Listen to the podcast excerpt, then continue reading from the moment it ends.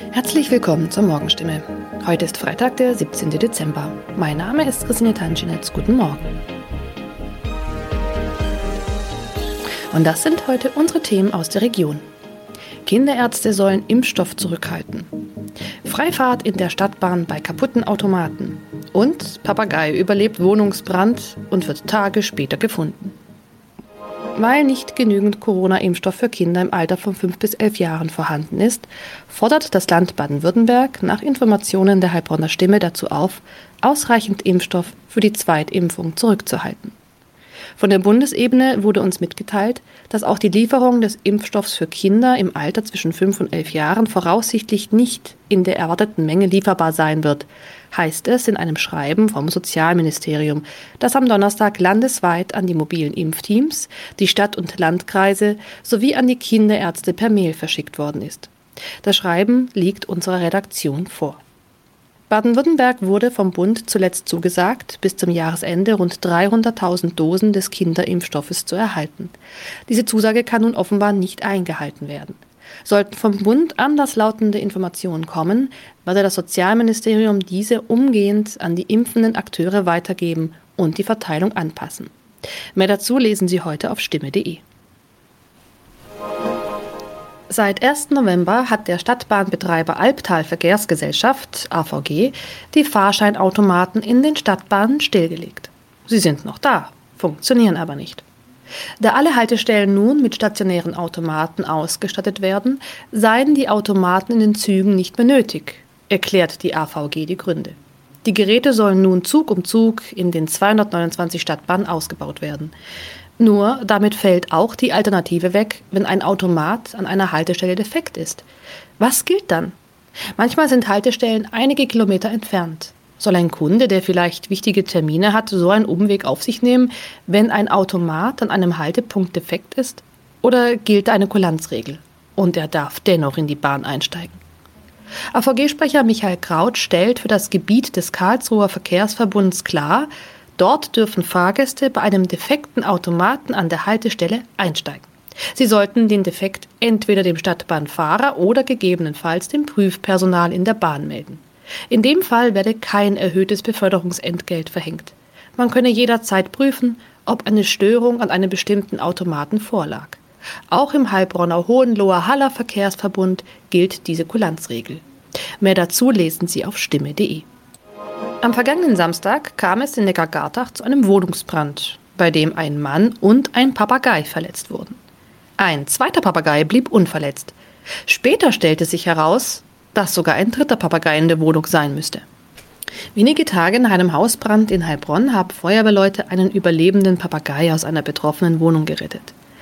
Ein aus der Wohnung geretteter Papagei wurde zudem vorsorglich einer Tierklinik übergeben. Der andere Vogel blieb am Samstag unverletzt. Doch damit war das Papageienproblem noch nicht gelöst. Denn am vergangenen Dienstag habe sich der verletzte Bewohner bei der Polizei gemeldet und mitgeteilt, einer seiner insgesamt drei Papageien müsste sich eigentlich noch in der Wohnung befinden. Tatsächlich entdeckten die Einsatzkräfte nach langer Suche den Vogel. Später konnten sie das Tier wohlbehalten an den Besitzer übergeben, wie es heißt. Soweit die Nachrichten aus der Region. Übrigens, die Corona-Fallzahlen in Stadt und Landkreis Heilbronn bleiben auf hohem Niveau, sind in den letzten Tagen aber deutlich zurückgegangen. Bleibt das so, wird am Sonntag die Ausgangssperre für ungeimpfte aufgehoben. Ob das eintrifft, erfahren Sie auf jeden Fall aktuell auf stimme.de. Haben Sie Kritik, Fragen oder Anregungen zu unserem Podcast? Dann schicken Sie einfach eine E-Mail an podcast.stimme.de. Weiter geht es hier mit Nachrichten aus Deutschland und der Welt mit unseren Kollegen und Kolleginnen aus Berlin. Ich verabschiede mich für diese Woche. Wir hören uns im neuen Jahr wieder und ich wünsche Ihnen eine besinnliche Weihnachtszeit und einen guten Rutsch. Vielen Dank und schönen guten Morgen. Ich bin Maja Däne und das sind heute unsere Themen aus Deutschland und der Welt. Streik bei der Bahn. Reisende müssen sich in den kommenden Tagen auf Behinderungen einstellen. Chaos in Kabul. Die Lage in Afghanistan bleibt weiterhin kritisch. Die Sorge vor Terroranschlägen wächst. Und Corona-Risiko für Ungeimpfte. Ab heute dürfen bei hohem Infektionsgeschehen nur noch Geimpfte, Genesene oder negativ Getestete in Restaurants, Hotels oder Schwimmbäder. Die neue Woche startet mit einer schlechten Nachricht für alle Bahnreisenden. Der Streik der Lokführergewerkschaft GDL bei der Deutschen Bahn ist nämlich in vollem Gang. Im Güterverkehr läuft die zweite Streikphase schon seit Samstag und seit heute früh ist jetzt auch der Personenverkehr betroffen. Das heißt, bis Mittwoch früh 2 Uhr müssen sich Millionen Reisende auf massive Einschränkungen vor allem im Fernverkehr einstellen.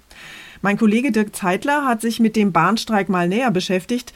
Dirk, seit Tagen wird ja jetzt schon über einen möglichen Streik diskutiert, aber gestern kam ja dann kurzfristig doch noch Bewegung in den Tarifstreit und es gab die Hoffnung, dass der Streik doch noch abgeblasen werden konnte. Ja, die Bahn ist der GDL bei einer ihrer Hauptforderungen entgegengekommen und hat angeboten, nun doch über eine Corona-Prämie für dieses Jahr zu sprechen. Die GDL fordert ja 600 Euro. Allerdings hat die Bahn nicht 600 Euro geboten und nach allem, was öffentlich bekannt wurde, auch keinen anderen konkreten Betrag genannt, sondern sie erklärte nur ihre Bereitschaft, über eine Prämie zu verhandeln. Die GDL lehnt das ab, spricht von einem Scheinangebot einer Nebelkerze und GDL-Chef Weselski fordert ein konkretes Angebot, nicht das in Aussicht stellen eines Angebots. Jetzt wird also der Streik der Lokführer erstmal wie geplant bis Mittwoch früh laufen. Ist denn danach mit einer Einigung zu rechnen? Wohl nicht, nein, denn selbst wenn die Bahn die volle geforderte Corona-Prämie von 600 Euro zusagen würde, geht es der GDL ja auch noch um mehr Gehalt, um eine nicht zu lange Laufzeit des Tarifabschlusses und um den Streitpunkt Altersvorsorge. Und die Bahn wiederum scheint den Streik bisher für verkraftbar zu halten. Im Güterverkehr hatte er seit Samstag auch erstmal überschaubare Auswirkungen. Das könnte aber heute schlimmer werden, wenn die Industrieproduktion anläuft. Und was die Fahrgäste angeht, da dieses Mal mehr Zeit zur Vorbereitung Vorbereitung war, hofft die Bahn vielleicht, dass das ganz große Chaos ausbleibt. Corona breitet sich in Deutschland ja seit Wochen wieder stark aus und bedroht mittlerweile vor allem ungeimpfte Menschen. Die 7-Tage-Inzidenz ist am Wochenende erstmals seit Mai wieder auf über 50 gestiegen und auch die Zahl der Klinikpatienten mit Corona steigt. Betroffen sind vor allem 35 bis 59-Jährige. Fast alle Infektionen gehen mittlerweile auf die besonders ansteckende Delta-Variante zurück. Ab heute gilt deshalb die sogenannte 3G-Regel. Das heißt, bei hohem Infektionsgeschehen dürfen nur noch geimpfte, genesene oder negativ getestete in Fitnessstudios, Restaurants oder Hotels.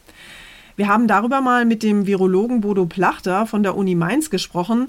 Herr Plachter, wie sinnvoll ist denn diese 3G-Regel aus Ihrer Sicht eigentlich? Macht natürlich schon Sinn, jetzt wieder auf so ein bisschen anzuziehen mit den Maßnahmen, weil wir eben sehen, dass äh, jetzt im Ausgang des Sommers auch die Zahlen wieder nach oben gehen und wir wissen ja vom letzten Jahr, wo das hinführen kann. Also jetzt alles loslassen und sagen, jeder darf wieder ohne alles äh, irgendwo in den Club gehen, das ist, das wird natürlich dazu führen, dass die Zahlen noch viel, viel stärker steigen. Wenn bei Veranstaltungen künftig nur noch Geimpfte, Genesene und Getestete dabei sein dürfen, gibt es denn dann tatsächlich eine hundertprozentige Sicherheit, dass sich niemand dort ansteckt? 100 Prozent kann der Schutz nie sein, weil auch entsprechend Geimpfte und Genesene sich wieder anstecken können. Aber, und das ist natürlich das, das Wesentliche, äh, die, die da geimpft und genesen sind, sind im Wesentlichen ja geschützt gegen Krankheit. Das heißt, selbst wenn die sich dort wieder anstecken, werden sie nicht schwer erkranken. Und das ist ja genau das, was man natürlich verhindern möchte. Ungeimpfte kritisieren, sie würden aus der Gesellschaft ausgeschlossen werden. Könnten Sie vielleicht aus virologischer Sicht nochmal erklären, welches Risiko Ungeimpfte eigentlich tatsächlich darstellen? Naja, die, die äh, Ungeimpften haben halt ein persönliches Risiko zunächst mal. Ungeimpfte können sich infizieren und können auch schwer erkranken und äh, das trifft auch und betrifft auch jüngere Menschen. Das ist halt schon ein gewisses Risiko.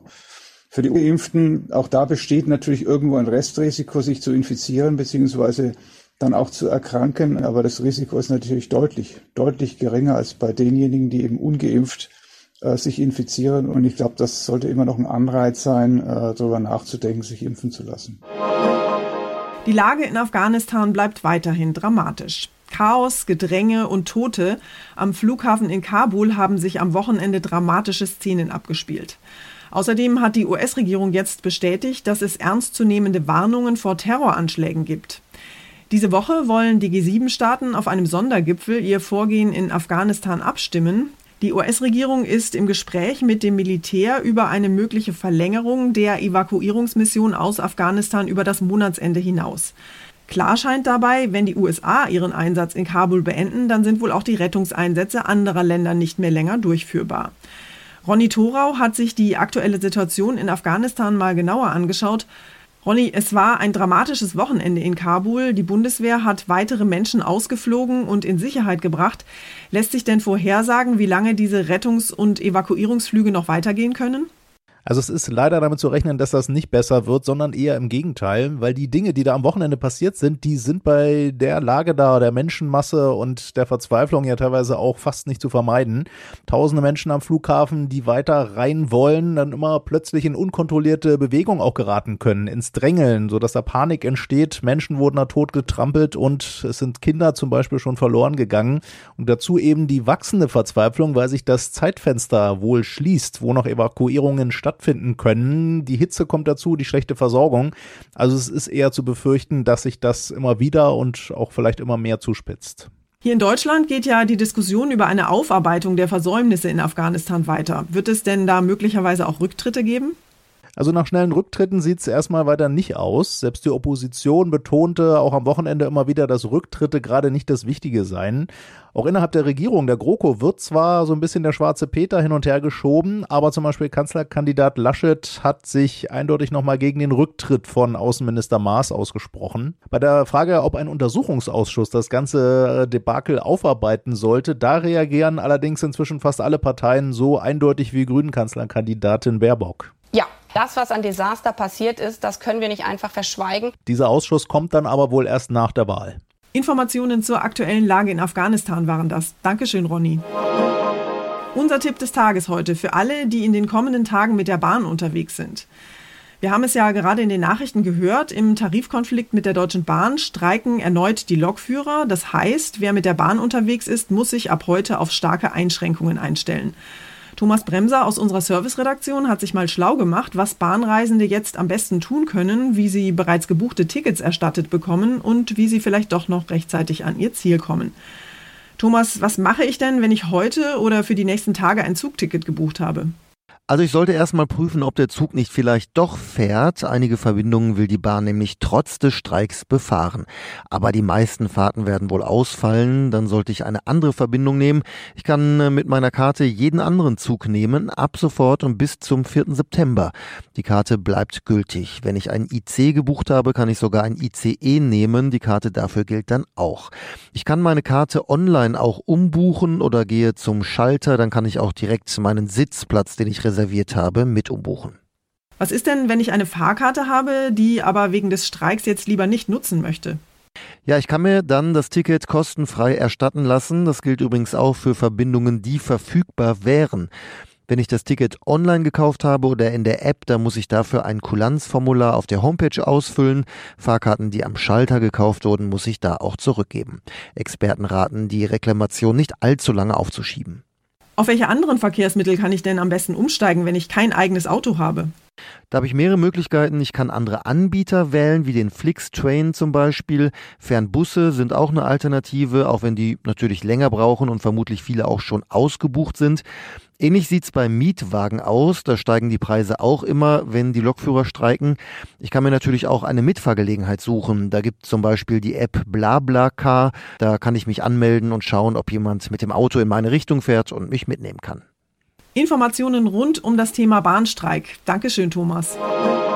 Und zum Schluss geht es heute um genau Klettverschlüsse.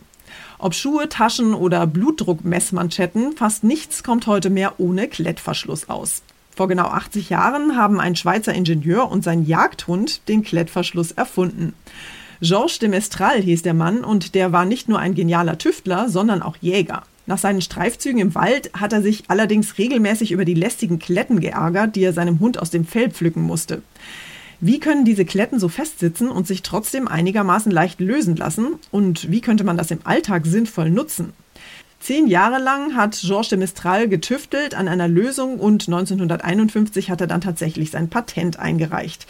Allerdings war sein Klettverschluss nicht gleich ein Kassenschlager. In der Modebranche galt das Material als hässlich und dieser laute Ratsch beim Öffnen als total uncool. Das hat sich erst geändert, als die NASA die Erfindung entdeckt hat. Im Raumschiff und in der Mondlandefähre von Apollo 11 waren die Klettverschlüsse nämlich ideal, um Werkzeuge an Wänden und Essensschläuche an der Kleidung zu befestigen. Der Klettverschluss galt plötzlich als der letzte Schrei eine kleine Klette im Hundefell und eine geniale Erfindung für die Menschheit. Das war's von mir für heute. Ich bin Maja Däne und wünsche Ihnen einen guten Start in die Woche. Tschüss und bis morgen.